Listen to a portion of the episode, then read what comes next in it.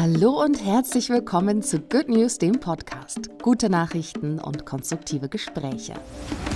Heute sprechen wir über Bauformen der Zukunft. Und damit verabschieden wir uns in eine Sommerpause. In der Zwischenzeit machen wir uns Gedanken darüber, wie wir unseren Podcast noch besser für euch machen wollen. Vielleicht kommen wir auch mit einem neuen Konzept um die Ecke. In der Zwischenzeit habt einen schönen Sommer. Hört euch gerne unsere älteren Folgen an, die ihr vielleicht noch nicht gehört habt. Empfehlt diesen Podcast weiter. Schreibt eine Bewertung auf eurer Streaming-Plattform oder, wenn ihr mögt und könnt, unterstützt uns gerne mit einem freiwilligen Beitrag. Der Link zu unserer Donorbox packen wir in die Show Notes. Und jetzt der gute Nachrichtenüberblick. Das Recht auf eine saubere Umwelt ist jetzt ein Menschenrecht.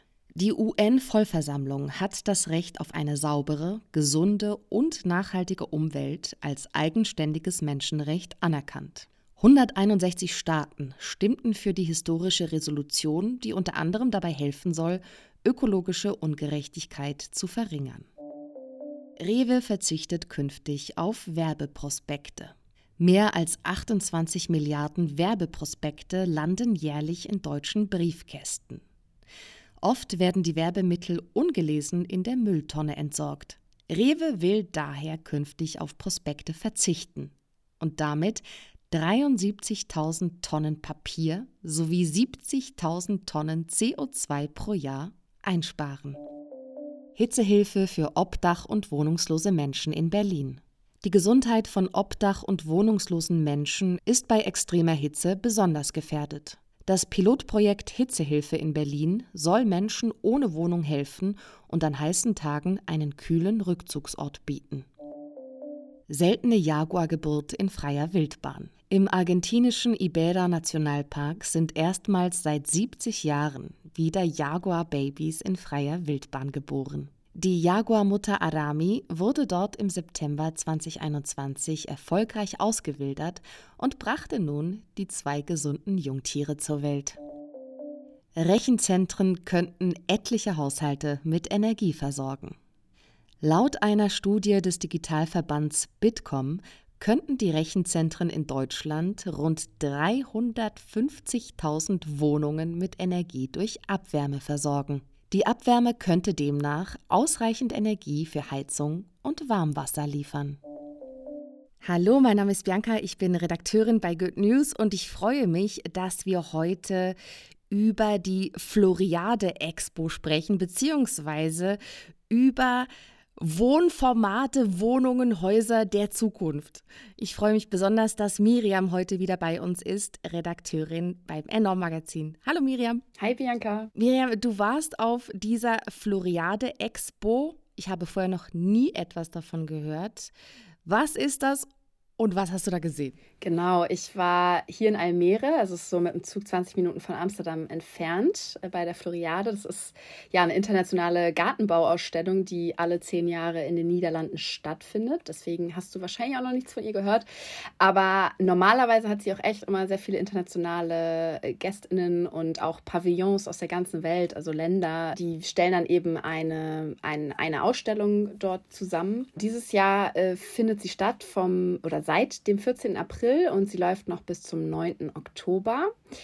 Und das Besondere dieses Mal ist auch, dass alles, was da jetzt aufgebaut wurde, gepflanzt wurde, bleibt zum Teil bestehen, weil das Messegelände nach, nach der Expo eben umgewandelt wird in ein Stadtviertel. Hortus heißt das. Und das, dieses Stadtviertel, was da entsteht, soll eben auch so ein bisschen ein Blueprint sein für ja, das Stadtviertel der Zukunft. Also ein klimaangepasstes äh, Viertel, was eben ähm, strategisch begrünt ist und was so ein bisschen nach dem Prinzip einer Schwammstadt funktioniert, also wo eben auch Regenwasser versickern kann, ähm, wo erneuerbare Energien gewonnen werden und so weiter.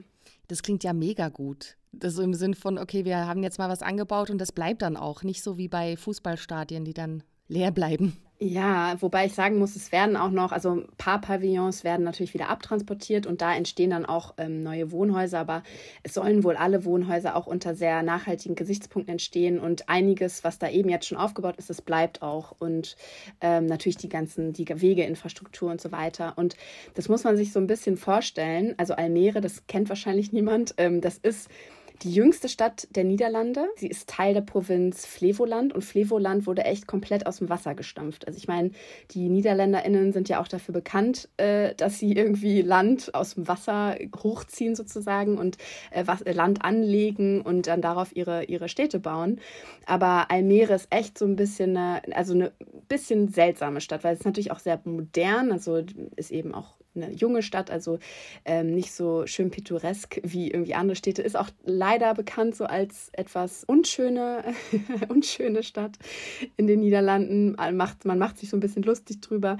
Aber äh, diese Floriade ist deswegen auch irgendwie an einem seltsamen Ort, wenn man ähm, ist so ein bisschen im, ja, eigentlich Industriegebiet und dann kommt man da auf einmal auf dieses Gelände und es ist alles begrünt, bepflanzt, ähm, ganz tolle Blumen, ähm, tolle Gebäude aus Holz und ähm, ja, es ist eigentlich wie so eine andere Welt, in die man dann da eintritt. Ähm, also ja, ganz spannend. Jetzt ist ja die Floriade die Weltgartenausstellung. Was hat denn die Weltgartenausstellung mit Bauen der Zukunft zu tun? Ja, sehr gute Frage. Also das Motto der diesjährigen Floriade ist Growing Green Cities. Also es geht ganz viel um ja, regenerative, biobasierte Baumaterialien. Also um mal ein paar Beispiele zu nennen, was ich da auf der Floriade auf dem Gelände angetroffen habe. Da ist zum Beispiel eine Brücke gebaut aus Hanf und aus einem Zementgemisch mit Mycelium, also mit Pilzfäden.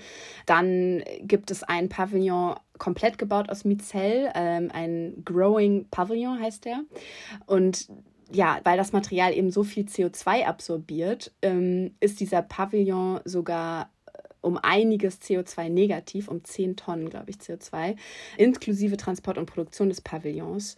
Dann äh, sind natürlich überall Bäume und ja, Gewächse gepflanzt, die Stickstoff aus der Luft binden, die Dürren gut vertragen können, die viel Pollen und Nektar liefern.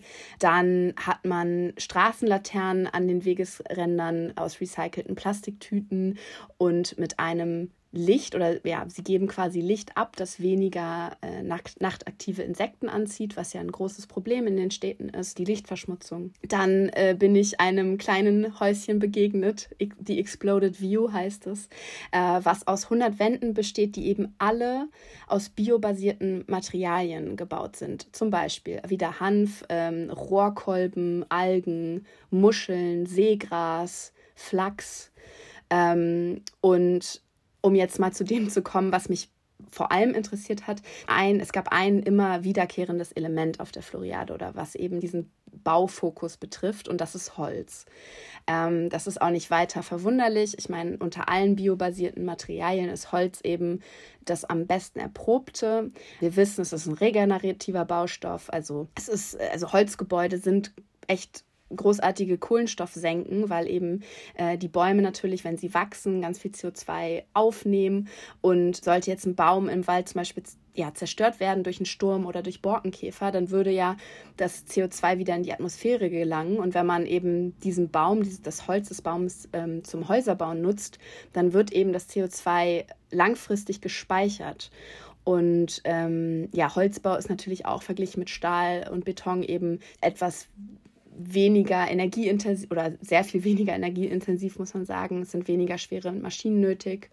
Und auch so Brandschutzsorgen, die es mal, ja immer mal wieder gab, die sind eigentlich auch längst ausgeräumt, weil man eben Häuser aus Holz eben auf bestimmte Art und Weisen baut, dass ein, ein Feuer sich nicht durch die Holzschichten durchfressen kann, sondern eigentlich so in der ersten Schicht gestoppt wird, weil die Schicht eben verkohlt. Ja, und ein Gebäude oder so ein bisschen das Flaggschiff für den Holzbau auf der Floriade, das heißt Natural Pavilion. Das ist so der Pavillon, der niederländischen Regierung sozusagen, also der offizielle Pavillon der Niederlande. Es gab auch ein Pavillon von Deutschland. Darüber kann ich gerne gleich einiges äh, berichten. Ja, ich hänge immer noch so ein bisschen daran fest, dass du meintest eben Holz, nachhaltiger Baustoff sozusagen. Ich dachte immer, es ist total unnachhaltig, wenn wir mit, mit Holz bauen, weil wir dafür ja das Holz roden müssen. Wie sieht denn das aus? Ja, also Bedingung dafür ist natürlich, dass ähm, die Wälder nachhaltig bewirtschaftet werden. Also dass also Bäume nicht einfach gerodet, und gefällt werden, sondern dass immer auch für neue Bäume gesorgt wird. Und dafür habe ich mir auch eine Studie angeschaut äh, vom Potsdam Institut für Klimafolgenforschung. Die haben sich angeschaut, wie effektiv eben Holzbau als Kohlenstoffsenke ist und ähm, wie realistisch es ist, dass wir immer mehr Häuser aus Holz bauen und irgendwie irgendwann hoffentlich mal auf 50 Prozent aller Gebäude kommen oder sogar auf 90 Prozent bis 2050.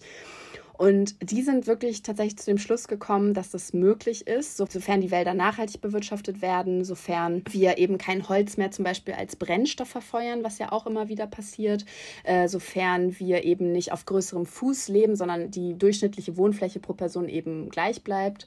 Und dass wir all diesen Holzbedarf, diesen stetig wachsenden Holzbedarf, dass wir den tatsächlich allein dadurch decken können, dass wir ungenutztes Holzerntepotenzial wahrnehmen. Das klingt jetzt ein bisschen kompliziert, aber es geht wirklich darum, dass wir sehr, sehr viele Wälder tatsächlich haben, ähm, die noch stärker bewirtschaftet werden können im, Endeffekt. Ähm, ich fand das auch tatsächlich ein bisschen ähm, ja, überraschend, weil da, damit habe ich auch nicht gerechnet, aber ähm, auch die Experten, mit denen ich eben im, im Rahmen dieser Floriade gesprochen habe, die haben mir das ähm, tatsächlich auch durch die Bank weg bestätigt. Aber dass die nachhaltige Bewirtschaftung ist natürlich ein Knackpunkt, weil je mehr Holz wir benötigen, und wir benötigen Holz ja für ganz, ganz, ganz viele verschiedene Anwendungen, nicht nur in der Braubranche, ähm, das wäre schön, aber je mehr Holz wir eben nachfragen, desto ja, massenproduzierter wird es ja im Endeffekt. Und da muss man wirklich darauf achten, dass man eben regenerativ arbeitet und ähm, nicht einfach nur Wälder ja, dem Boden gleich macht. Okay, danke für, für diese wirklich überraschenden und interessanten Fakten, weil das war in meinem Kopf auch nie ganz klar, wie das jetzt mit dem Holz ist. Ich habe nämlich neulich auch eine Nachricht gelesen, wie man mit Holz bereits bestehende Betongebäude besser isolieren könnte, so dass man weniger Klimaanlagen nutzen müsste. Und ich dachte so, oh oh, noch mehr Holz, aber offenbar ist das, wenn wir es denn regenerativ machen, eine gute Lösung. Gut, aber jetzt würde mich total interessieren, was du jetzt gesehen hast und was du so cool fandest. Vielleicht noch ganz kurz eine Sache, weil das soll jetzt nicht so klingen, als wäre jetzt Holzbau die Innovation. Es ist natürlich keine Innovation. Also ich meine, verschiedenste Kulturen überall auf der Welt, von Skandinavien bis in asiatische Länder, bauen natürlich seit Jahrhunderten mit Holz und daran hat sich auch nichts geändert. Ähm, es geht jetzt, wenn ich so davon spreche, geht es wirklich eher so um Deutschland, um die Niederlande. Deutschland ist tatsächlich da schon ein bisschen weiter als die Niederlande. Ähm, zum Beispiel waren 2021 zu 21,3 Prozent der genehmigten Wohngebäude ja aus Holz bzw. auf Holzbauweise gebaut und ähm, das hat sich in den Jahren, in den letzten Jahren eben stetig vergrößert, dieser Anteil. Und wenn man sich auch die Vorhaben der Ampelkoalition anschaut, dann sieht man, okay, Holzbau wird immer mehr in den Fokus gerückt. Und genau, um jetzt auf deine Frage zurückzukommen, ich habe mir in diesem Natural Pavilion eben angeschaut, was das alles so für biobasierte Materialien gibt, weil da waren, ähm, also die, die Wände, des Innenwände des Natural Pavillons, die waren ähm, alle unterschiedlich beschaffen, beziehungsweise aus unterschiedlichen Materialien hergestellt. Und ähm, das waren alles biobasierte Materialien, die sich eben gut zur Wärmedämmung eignen ähm, oder eben als Schallschutz ähm, für bessere Akustik oder als ja, natürlicher Bodenbelag. Und um mal ein paar zu nennen, also da gab es zum Beispiel eine Wand aus Red, dann gab es eine Wand aus Baumrinde, ähm, Wand aus Mizell, aus recyceltem Zeitungspapier, aus Stroh, aus Hanf, aus Paprikastängeln, aus Flachs und aus Kork. Interessant ist auch hier wieder, das ist nichts das ist eigentlich nichts Neues, weil sowas wie Kork, Stroh und Hanf, das, sind,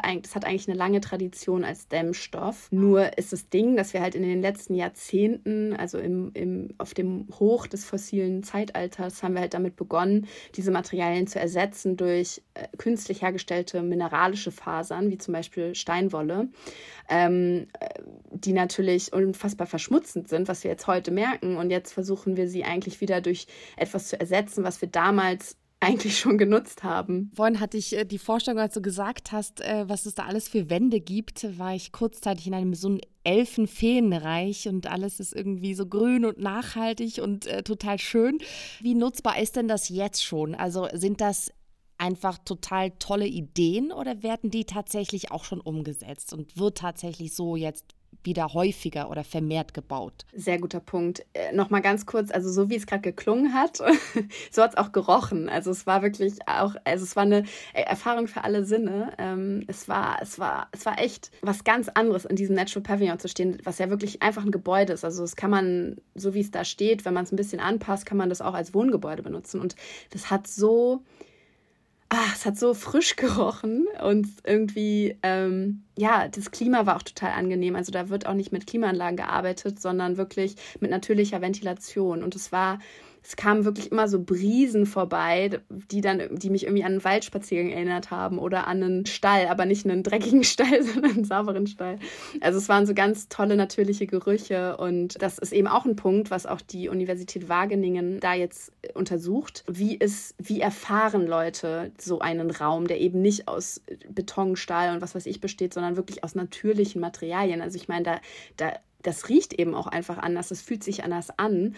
Und ähm, das wird jetzt auch in Forschungsarbeiten, wird das jetzt untersucht, wie sich das eigentlich auf die Menschen auswirkt. Jetzt mal abgesehen davon, dass all diese Materialien natürlich einen viel klei kleineren CO2-Fußabdruck haben als gängige, gängige Baumaterialien. Du hattest aber eben einen sehr, sehr wichtigen Punkt. Das ist natürlich nicht alles ja sofort heute zu verwenden und ähm, lass es uns, lass uns heute Häuser bauen aus Kork und Stroh und, und Holz und alles wird gut, sondern ähm, ähm, all diese Materialien, die eben ja vielleicht irgendwie mal als Dämmstoff oder wieder als Dämmstoff fungieren könnten, die sind noch nicht zertifiziert. Also das muss halt alles natürlich offiziell abgesegnet werden. Es muss extrem strenge Brandschutz- und Schallschutzbestimmungen erfüllen, die sich über die Jahre eben ja weiter verschärft haben sozusagen.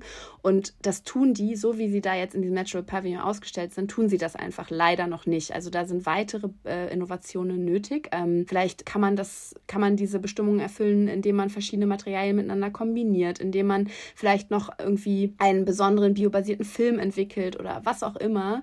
Da ist man eben noch nicht so weit. Und das ist eben auch so ein bisschen das Traurige an der Sache, weil die Projektentwickler, die hinter diesem Pavillon stehen, die bauen zum Beispiel auch aktuell ein Hotel aus Holz. Und sie waren wirklich auf der Suche nach einem biobasierten Dämmstoff. Und ähm, sie konnten eben keinen finden, der schon zertifiziert ist. Und ähm, diese Zertifizierung, die dauern und das kostet Geld und Zeit. Und Pilotprojekte sind einfach extrem, ja, aufwendig und deswegen haben sie dann am Ende dann ja doch wieder die Steinwolle oder die Glaswolle genommen, weil es eben noch keine wirklich ja noch keine zertifizierte Alternative gibt. Und Vielleicht noch mal kurz zu der Wiederentdeckung der Holzbauweise. Bisher kennt man Holzhäuser halt vor allem so ein bisschen als Einfamilienhäuser, also auf jeden Fall als kleinere Bauten. Aber was jetzt inzwischen auch wirklich schon möglich ist, ist Hochhäuser aus Holz zu bauen. Das sieht man auch immer mehr. Und das ist eben bisher immer noch zu kompliziert und zu aufwendig gewesen, was eben diese ganzen Bestimmungen betrifft. Und das kommt jetzt aber eben auch immer mehr. Und dadurch vergrößert sich natürlich auch die Dimension vergrößert sich, weil man eben dann nicht mehr nur Einfamilienhäuser oder kleinere Wohnhäuser bauen kann, sondern man kann auch Bürotürme bauen, man könnte ähm, Schulen bauen, man könnte eben ja einfach Holz für ganz viele verschiedene Anwendungen benutzen. Ja, ich meine, mich zu erinnern, ich weiß gerade nicht mehr, ob das stimmt. Wir packen euch definitiv die richtige Quelle in die Show Notes. Ich glaube, in Hamburg wird oder wurde ein Hochhaus aus Holz oder mehrheitlich ja. Holz gebaut, oder? Ja, auf jeden Fall. Ähm, ich, mir fällt jetzt gerade der Name nicht mehr ein, aber ja, Hamburg, in Amsterdam gibt es auch eins. Ich glaube, Japan ist gerade dabei, Tokio ist gerade dabei, das größte Holzhochhaus der Welt zu bauen. Das dauert aber noch ein paar Jährchen. Das wird dann aber wirklich mehrere hundert Meter hoch. Und ich komme gleich nochmal auf die Bauweise dieses Natural Pavilions zu sprechen, weil die ist auch wirklich ganz besonders. Aber mit dieser Bauweise sind ungefähr 70 Meter hohe Gebäude drin. Ich frage mich, also jetzt mal so als Grundprämisse, wir gehen ja davon aus, dass immer weiter gebaut wird ne? und dass wir immer mehr bauen müssen. Ist dem so? Müssen wir immer wieder neue, immer mehr Gebäude bauen? Nee, können wir auch gar nicht, weil uns der Platz fehlt. Also man muss sich ja, man muss ja auch bedenken, wir brauchen, die, wir müssen der Natur natürlich so viel Platz lassen, wie es nur geht. Und Neu Neubau kommt dem natürlich erheblich in die Quere. Und das, was als Bauland ausgewiesen ist, das ist halt wirklich begrenzt. Und ich glaube, die Regierung, die neue Regierung, die ähm, möchte 400.000 Wohnungen pro Jahr bauen und davon, ich glaube, 100.000 Sozialwohnungen. Ähm, das sind einfach, das ist eine astronomische Zahl. Ähm, das das ist auch gerade aktuell, wenn wir uns die Energiekrise anschauen, wenn wir uns anschauen, dass Bauprojekte schon brach liegen, weil eben so energieintensive Baumaterialien wie Stahl und Beton und so, dass die gar nicht mehr, die können gar nicht mehr bezahlt werden. Also die Zulieferer gehen, gehen pleite, die können diese Materialien gar nicht mehr herstellen. Dadurch liegen Bau, ganze Baustellen liegen brach. Und das äh, offenbart sich jetzt immer mehr und das, das wird sich als erstes eben auf den Wohnungsbau auswirken weil man da eben die Kosten nicht, nicht weitergeben kann an, an die Auftraggeber. Das ist echt eine prekäre Situation und ähm, solche Organisationen wie Architects for Future, die plädieren deswegen eben auch dazu, Umbauten statt Neubauten ähm, zu, zu fokussieren, beziehungsweise sich wirklich ganz gut zu überlegen, wie viel Neubau brauchen wir tatsächlich oder wie viel Potenzial schlummert denn in unseren Bestandsgebäuden? Können wir die nicht aufstocken? Können wir die, können wir nicht einen Büroturm, gerade jetzt, wo viele Büros ähm, ja leer stehen, können wir die nicht umbauen äh, in Wohngebäude. Das ist eine Checkliste, die erstmal bearbeitet werden muss, bevor man überhaupt über einen Neubau nachdenkt, geschweige denn über einen Abriss nachdenkt, weil das ist auch ein Riesenproblem. Es sollte ähm, wirklich nur in extremen Notfällen abgerissen werden, weil alles, was wir jetzt an Bestand haben, das muss ähm, ja, das muss einfach in Zukunft energetisch saniert werden, das muss ähm, fit gemacht werden sozusagen für, für die die steigenden Temperaturen und so weiter, kann ja auch isoliert werden mit oder neu isoliert werden mit biobasierten Stoffen. Ähm, da gibt es ganz viele Möglichkeiten und die sollten auf jeden Fall vor Neubauvorhaben ja, gecheckt werden. Du hast vorhin angesprochen, dass die Bauweise von diesem Natural Pavillon so total spannend ist. Ich weiß jetzt gar nicht, inwiefern man äh, einzelne Elemente davon nutzen könnte, um bereits bestehende Bauten besser zu dämmen oder isolieren oder weiterzubauen. Aber du wolltest noch erzählen, was, was genau daran so spannend ist von der, an der Bauweise. Genau, weil die Materialien, die in einem, für ein Gebäude verwendet werden, das ist ja das eine. Das ist dann, da geht es um CO2-Fußabdruck, da geht es um Recycelbarkeit und so weiter. Aber ein Gebäude muss auch auf eine bestimmte Art und Weise gebaut werden, damit es kreislauffähig ist. Und der Natural Pavilion, ähm, der wurde mit der Holzkernmethode gebaut. Die wurde extra dafür entwickelt. Das sind sehr viele einzelne stapelbare quadratische Holzmodule, die eben dann ja in der Fabrik wird, wird die aus mit 3D-Maschinen wird die werden die gefräst ähm, und das ist, sind echt so, die sehen aus wie kleine Bauklötze und die werden dann eben zu dem Ort transportiert, in dem Fall die Floriade und dann werden sie da vor Ort echt zusammengesetzt wie Lego. Ähm, weil jedes Modul hat an jeder Ecke quasi so ein Stahlscharnier und mit diesem Scharnier kann man diese Module eben zusammensetzen. Dadurch ist das Gebäude, also ich meine, die Kreativität, wie man dann ein Gebäude auch wirklich ähm, ja, architektonisch irgendwie ähm, entwirft und dann da ähm, baut, das, die sind natürlich dann eingegrenzt, äh, eingeschränkt, aber es, ist, es gibt dann natürlich die Möglichkeit, so ein Gebäude jederzeit zu erweitern, indem man einfach neue Module daran steckt. Es, der Grundriss ist komplett flexibel, du kannst es auch demontieren ähm, und woanders wieder zusammenfügen. Du kannst die einzelnen Materialien, die verwendet wurden, kannst du easy recyceln. Das ist einfach so, also dieser Modulbau, äh, wie er auch genannt wird, ist einfach ähm, ja eine sehr zukunftsorientierte Bauweise. Äh, wenn wir zum Beispiel auch darüber nachdenken, dass wir oft temporäre Unterkünfte brauchen, zum Beispiel für Geflüchtete. Also je mehr Gebäude wir eben modular bauen, ähm, desto ja, standardisierter die Prozesse, die Produktions- und Lieferprozesse und ähm, desto günstiger am Ende der Preis und äh, ja, die, die Entwicklung wird in die Richtung gehen. Ähm, das hatte mir auch ein, ein Bauunternehmer aus, aus Hamburg bestätigt, ähm, dass auch wenn die Branche sich noch sträubt und auch wenn ähm, einfach da so ne, Prozesse sich etabliert haben über Jahrzehnte und Jahrhunderte, äh, Betonbau ist, kennt man in- und auswendig, da gibt es keine Überraschungen, das ist, da weiß man, wie lange so ein Gebäude steht, da weiß man, ähm, was man bekommt sozusagen. Ähm, aber er sagte auch ganz klar, so in den nächsten 10 bis 20 Jahren wird sich die Baubranche stärker verändern als in den letzten 100. Ähm, auch allein wegen der Situation, die wir jetzt ähm, durch, die, durch den Ukraine-Krieg haben,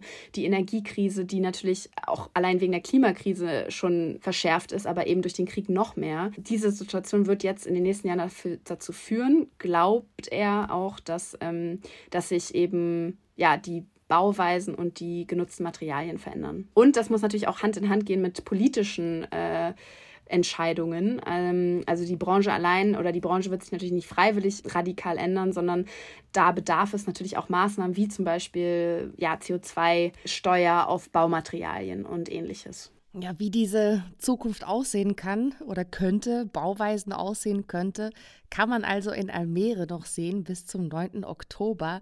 Und Miriam hat in ihrem Artikel noch einiges mehr darüber geschrieben. Also holt euch dann die nächste Enorm, wenn ich das richtig sage, Miriam. Genau, die Enorm äh, 04. Äh, die erscheint am 2. September. Sehr schön. Vielen Dank, Miriam. Danke dir. Good News, die besten guten Nachrichten der Woche, wurde euch präsentiert von der Good Family. Noch mehr gute Nachrichten und konstruktive Hintergrundberichte findet ihr auf goodnews.eu, in der Good News App und auf enorm-magazin.de.